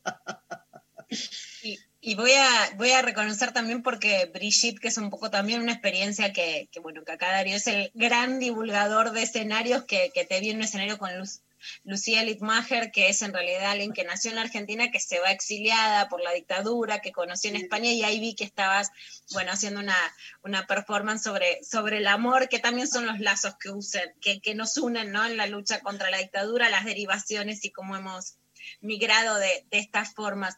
Y Brigitte, vos hablabas sobre este polyfake que me gustó y decías esto de las que creen, ay, pero yo entonces no soy suficientemente ética, recién con María Strangheimer también, eh, leíamos mensajes de las oyentes que decían, bueno, varones que cuestionan a las mujeres, ah, si vos querés ser anticapitalista, entonces tenés que aceptar que yo sea poliamoroso, o mujeres que se cuestionan, ay, pero entonces no soy buena feminista si no me banco el poliamor. ¿Cómo desarmar esa nueva culpabilización, aunque, por supuesto, el cuestionamiento de la monogamia sea tan potente y, nunca se puede ir para atrás en eso, ¿no? Pero cómo hacer que no sea un fake que, que vuelva a ser un argumento machista para que varones tengan muchas mujeres o las mujeres sean inducidas a tener relaciones que no quieren o que no les da el cuero, como decimos acá. Sí, total.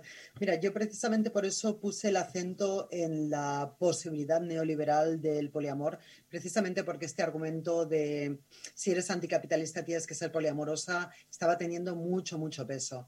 Y entonces era una forma de también llamar la atención sobre esto, ¿no? Porque estábamos viendo prácticas que eran bastante terribles.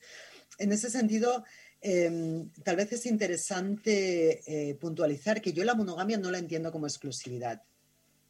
Yo cuando sé que sé que cuando decimos hablamos de monogamia lo que hablamos es de una pareja de dos con exclusividad sexual, ¿no? Esa es la forma que la definición que traemos heredada, ¿no? Que recibimos heredada a través de la antropología, creo yo, ¿no? Y expandida a través de procesos coloniales.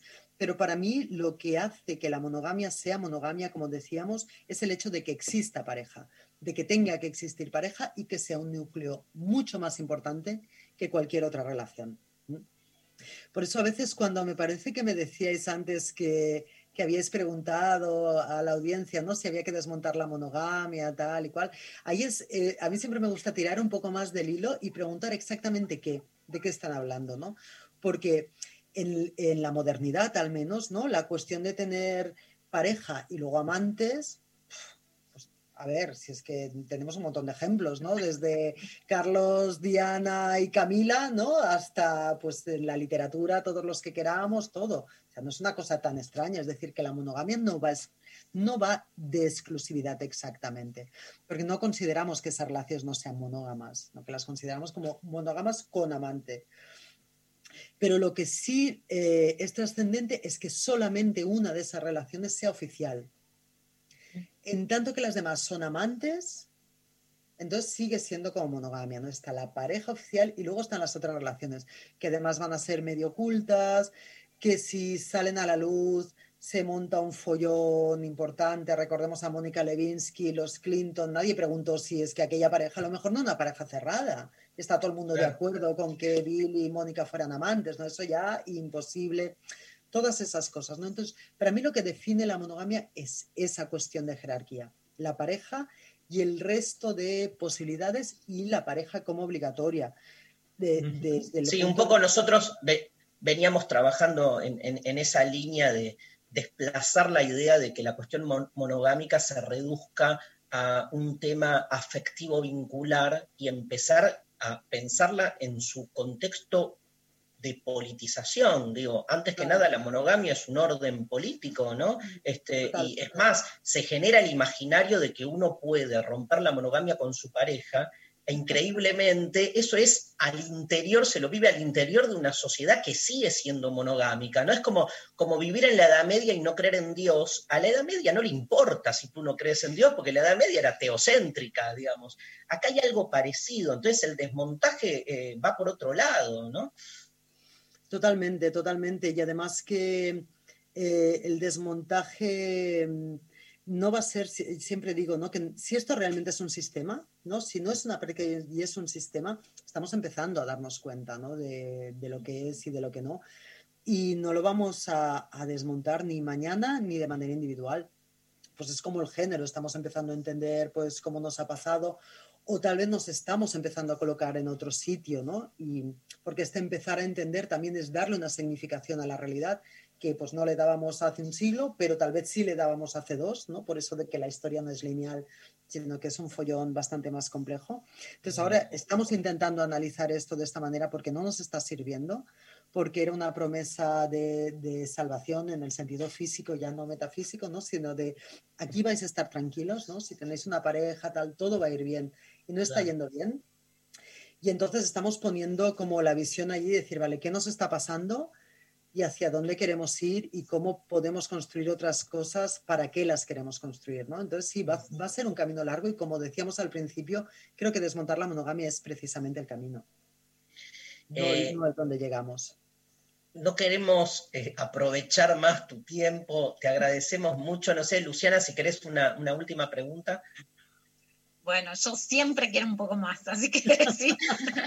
Una última, sí. La última, viste, como el, el bomboncito del postre que, que siempre me, me voy a llevar a la boca. Vos hablás del hipermercado de los afectos y qué diferencias hay en ese sentido para, eh, para las mujeres que todavía eh, están en la, en la heterosexualidad y en un mercado que devalúa a las mujeres aún más que con la fuga de, la heterosexualidad en la diversidad sexual, ¿no? Si está mal este hipermercado de los afectos, cuánto, cuán- qué diferencias se han podido construir dentro de la diversidad sexual de la heterosexualidad que deteriora el, el valor en el mercado afectivo de las mujeres. Sí. Yo creo que los grupos o los colectivos o las vivencias ¿no? que no participamos de la heterosexualidad así, en el fondo participamos de ella porque la heterosexualidad también es un régimen político. ¿no? Aprendemos a amar a través de eso. De la misma manera que cuando observamos las violencias en relaciones poliamorosas y no monógamas, no son violencias poliamorosas, sino violencias que vienen del sistema monógamo, que lo hemos aprendido ahí. Pues también los grupos eh, que no participamos de esa heterosexualidad de manera literal hemos crecido y hemos sido educadas en muchos casos por familias heterosexuales. Así que llevamos el, el- mismo sistema ahí marcado, pero tenemos, yo creo que, eh, algunas ventajas. ¿No? La primera, pues eso, el desmontaje de, esa relación de género, que es la que construye para mí el género, ¿no? La relación entre eh, el hombre marca registrada y la mujer marca registrada, que necesitan ese deseo recíproco. Pero también tenemos la ventaja de que somos comunidades pequeñas. Así que yo con amigas heterosexuales, ¿no? Que se separan y dicen, bueno, pues yo ya no lo voy a ver nunca más porque tal, ¿no? Me voy al otro lado de la ciudad, me voy al otro barrio de la ciudad y ya no lo veo más. Claro, yo no tengo tantos bares, ni tengo tantos grupos de afinidad. O sea, yo me encuentro con mis exes, quiera o no quiera. Así que más vale desarrollar herramientas para que esté la cosa un poco ok, ¿no? Y no siempre lo consigo, también hay que decirlo. También por mi culpa, ¿eh? y por mis carencias. Eso No, nos fuerza a cuidar, que- está bueno. que es verdad que hay una necesidad material que estaría Marx encantado con nuestras condiciones materiales en ese sentido. Pero luego, aparte de eso, ¿no? cuando hablamos del, supermercado de los afectos, creo que es una cosa como a tener en cuenta y a vigilar, a vigilar mucho, porque a las mujeres ¿no? se nos pide mucho la liberación sexual como si no nos liberásemos porque no nos da la gana.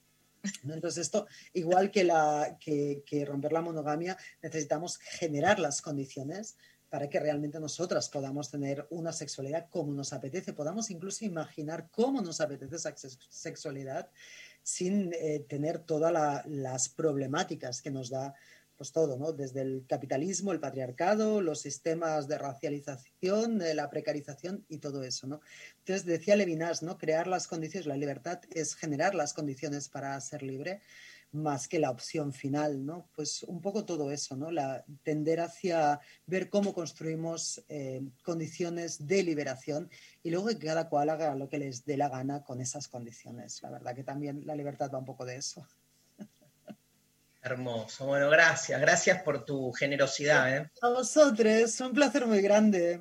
Un placer enorme. Besos allí a toda Barcelona. Qué lindo. Yo estuve el año Gracias. pasado. Qué hermosa ciudad. Hermosa. Gracias. Este, te mando un gra gracias por, por todo. Gracias. Este, Brigitte. Pasallo. En lo intempestivo nos vamos escuchando a Naomi, amigas drag queens. Chao, Brigitte. Gracias. Gracias a ti.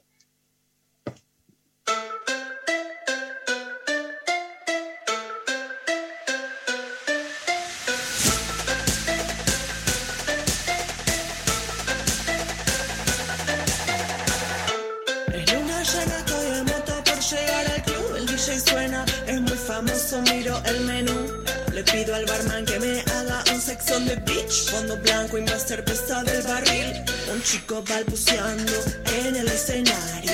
Creo que rapea sobre plata, putas y sus adversarios. Se acaba de graduado el secundario. Tengo que encender la fiesta ya. Es hora de llamar a mis amigas drag queens que estaban por ahí montándose en el camarín. Queda todo el mundo sin aliento, porque ellas andan esparciendo todo su talento. Es hora de llamar a mis amigas drag queens que por ahí montándose en el camarín. Queda todo el mundo sin aliento, porque ellas andan esparciendo todo su talento. Que un highlighter explosivo y yo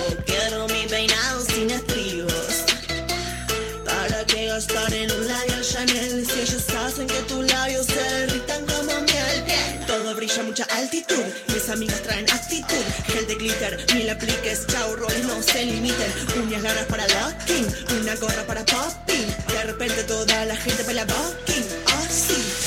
Era hora de llamar a mis amigas drag queens que estaban por ahí montándose en el camarín. Queda todo el mundo sin aliento, porque ellas andan esparciendo todo su talento.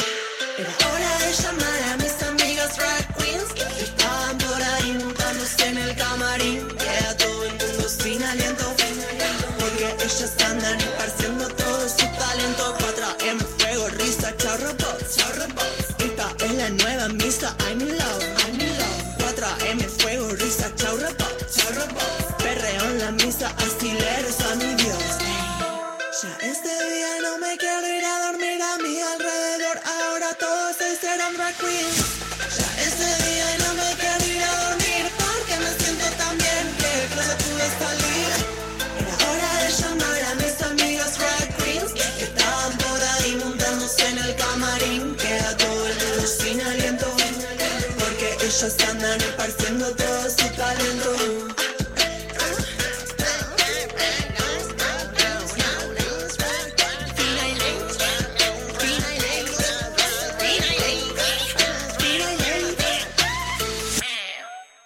Lo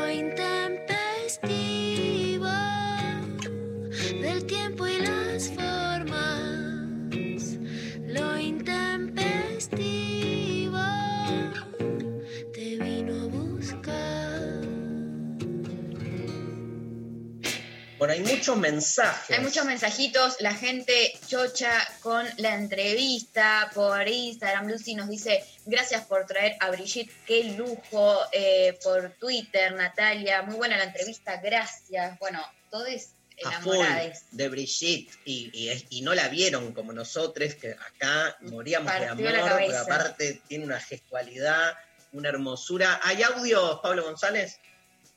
Creo que más allá del formato que le querramos dar, o monogamia, o poligamia, o lo que sea, siempre tiene que haber un amor libre primando eh, ante todo. Si no te sentís cómodo en una monogamia, pero otra cosa. Pero siempre igual es, es una cuestión de conversación, de hablar con pareja, con vínculo sexoafectivo o como se quiera decir. Beso. Me encanta.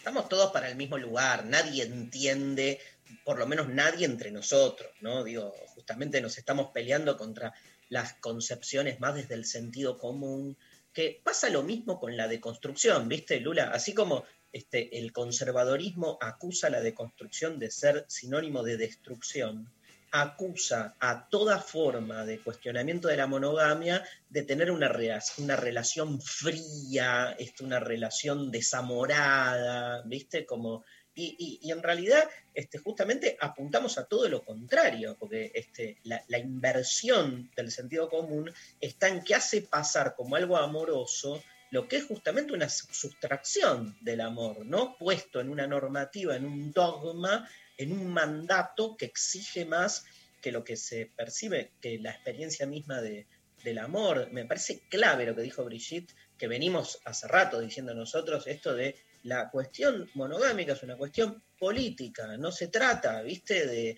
y ella fue por más, dijo este, que también lo sabemos, la heterosexualidad es heteronormatividad, también es una cuestión política, no se trata solo de me gustan los varones, me gustan las mujeres, sino de todo un esquema este, social que nos setea de un modo. Qué fuerte cuando Brigitte dijo, viste, Lula, yo en, en mis relaciones no hetero, sin embargo, siento que estoy como preconfigurada desde la heteronormatividad y es el trabajo que tengo que salirme de eso. Tremendo. ¿Te leo Dale, mensajitos? Sí. Genios, nos dicen por WhatsApp, gracias porque son un mimo entre tanto caos. Monogamia, uff, qué tema, cómo cuesta encajar. Estoy de novia hace 11 años y obvio que es un tema recurrente reflexionar sobre eso. Tengo etapas, ahora viviendo etapa Susanita, así que no estaría siendo un problema. Creo que mientras haya diálogo, respeto, amor, no es un problema. Soy médica y los escucho siempre con delay, pero hoy los necesitaba mucho y los pongo unos minutos entre pacientes. Manuela de Bahía Blanca. Manuela, un gran abrazo. Abrazo enorme para Manuela.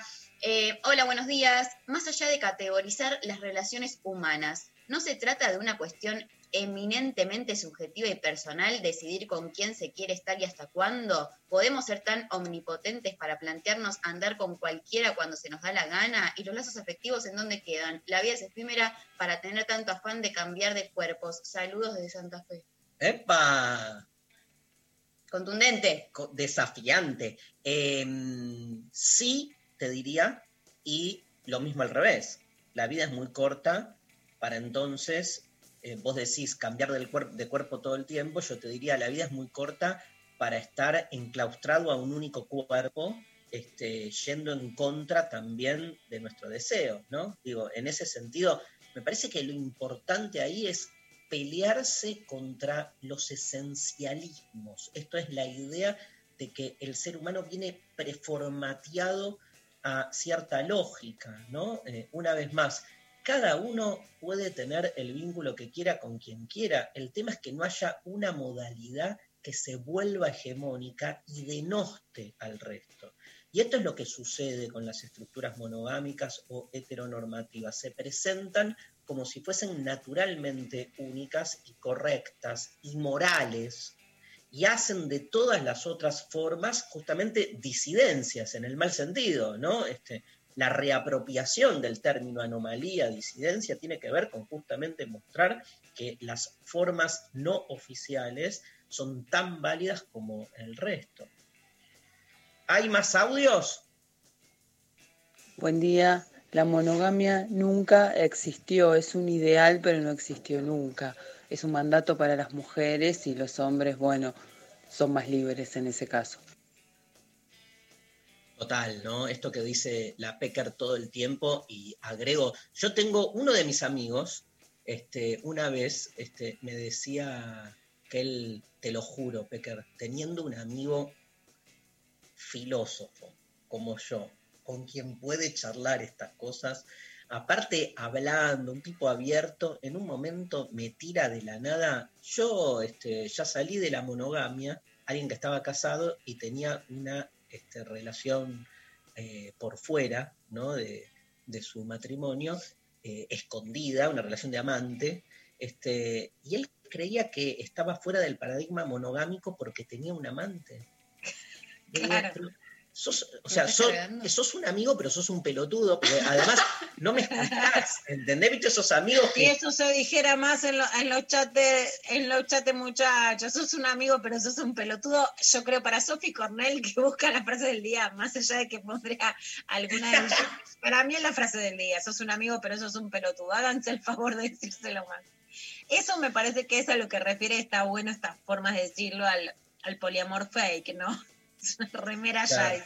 totalmente. O sea, claro, salute Mari.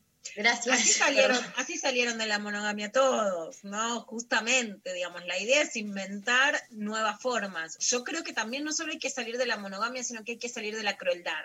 Entonces, claramente, también, ¿no? Así como no sabemos hacia dónde vamos exactamente, porque muchas veces se le pide al feminismo lo mismo. ¿Y cómo reemplazás al sistema punitivo? ¿Cómo reemplazás el sistema capitalista? Bueno, qué sé yo, o sea, al único movimiento que hoy cuestiona el sistema se le pide tener el final del cuento. Estamos construyendo otro cuento, no tenemos el final, que eso es central. Pero cuando una se encuentra con que las ideas que construís son usadas en contra de los sentimientos de, las personas más op- oprimidas, decís, ojo acá. Entonces sí, lo que me parece es que hay un uso de una teoría que es muy potente en contra de la construcción del amor monogámico para generar crueldad. Entonces hay que salir de la monogamia y de la generación de crueldad, que no quiere decir que hay dolores, que es verdad, que son, eh, que, son imposibles de evitar, ¿no? Si un tipo tiene que dejar a una mujer porque no le gusta, porque le gusta más otra, hay dolores que son inevitables. ¿Cuánta crueldad se ejerce por placer y no por inevitable? Tenemos otro mensaje. Eh, Hola intempestives hermoses, me llamo Santiago. Tengo marido y hace 20 años que estamos juntos. A veces garchamos juntos con otros flacos y también somos pareja abierta discreta, o sea, o sea, no nos contamos lo que hacemos por separado. Y ahí veo cómo seguimos recreando la matriz monogámica, en la palabra discreta, o sea, nos damos permiso para ocultarnos o mentirnos. Me encantaría romper con esa matriz y llegar a contarnos lo que hacemos libremente y poder cagarnos de risa juntos. Creo que está sobrevalorado el garcho en general. amé? Te amo, Santiago. Oh, genial. Igual, Santiago, ahí lo vemos. Hermoso. Déjame agregarte una cosa más, nada más que para, para digamos, este, provocativamente. También está sobreestimada la sinceridad absoluta.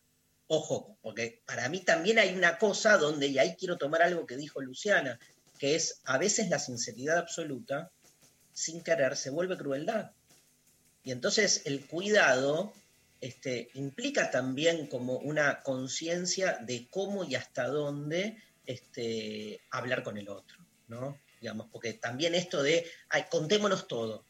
Bueno, pará, contémonos todo, digamos, depende, digo. Lo importante es la situación que se arma con el otro, el consentimiento mutuo, los acuerdos que se van reinventando, me parece, eso ya es salir de la monogamia de acá a la China, ¿entendés? Porque este, el, el- el- el imperativo monogámico apunta a otra cosa.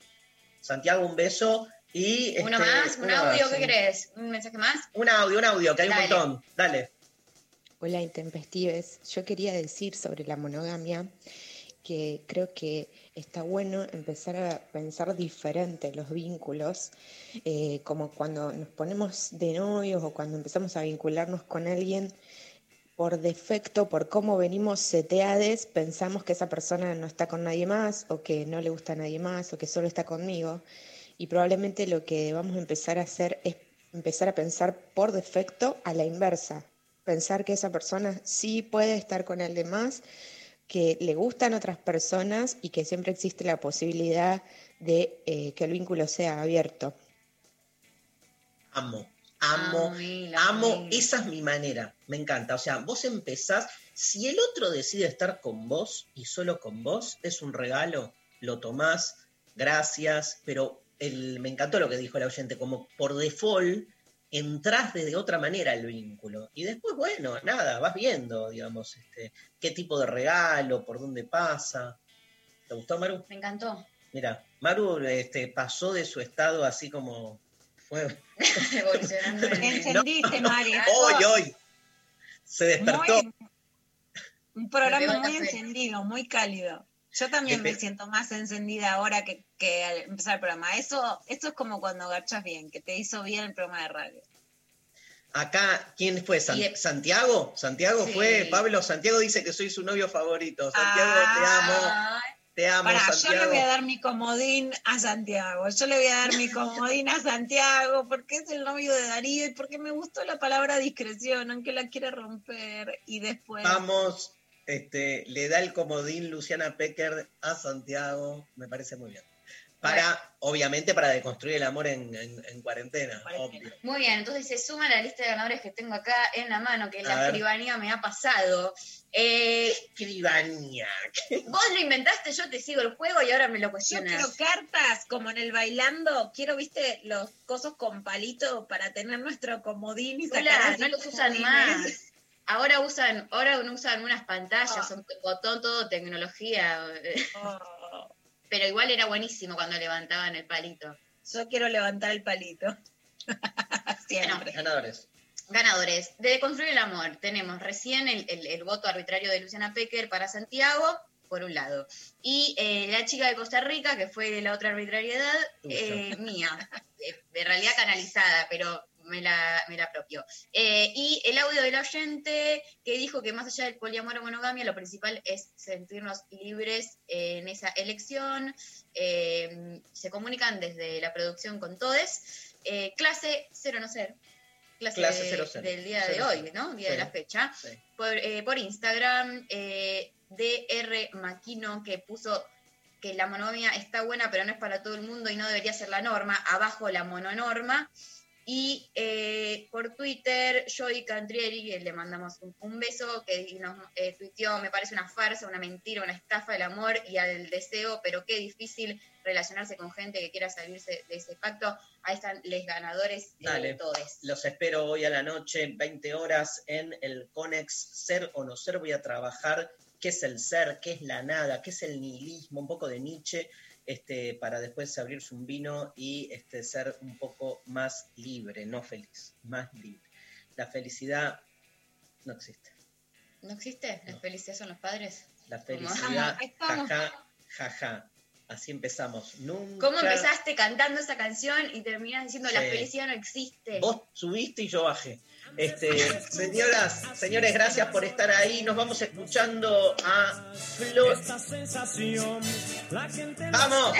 Ay, Dios. ¡A Palito Ortega! No, vamos con Florida, que no escuché nunca. Reina Agua. ¿Conoces, Pablo? Florida. Florida, vamos a escuchar, vamos a cerrar. Florida, Reina Agua. Gracias, Lula. Programón. Programón, un beso a todos. Gracias María, Lali Rombolá, Sofi Cornell, Pablo González, hoy Rodo, como en la operación, ¿no? Técnica. Este, eh, bueno, un gran abrazo. Chau Sofi, nos vemos mañana con más lo intempestivo en la Nacional Rock.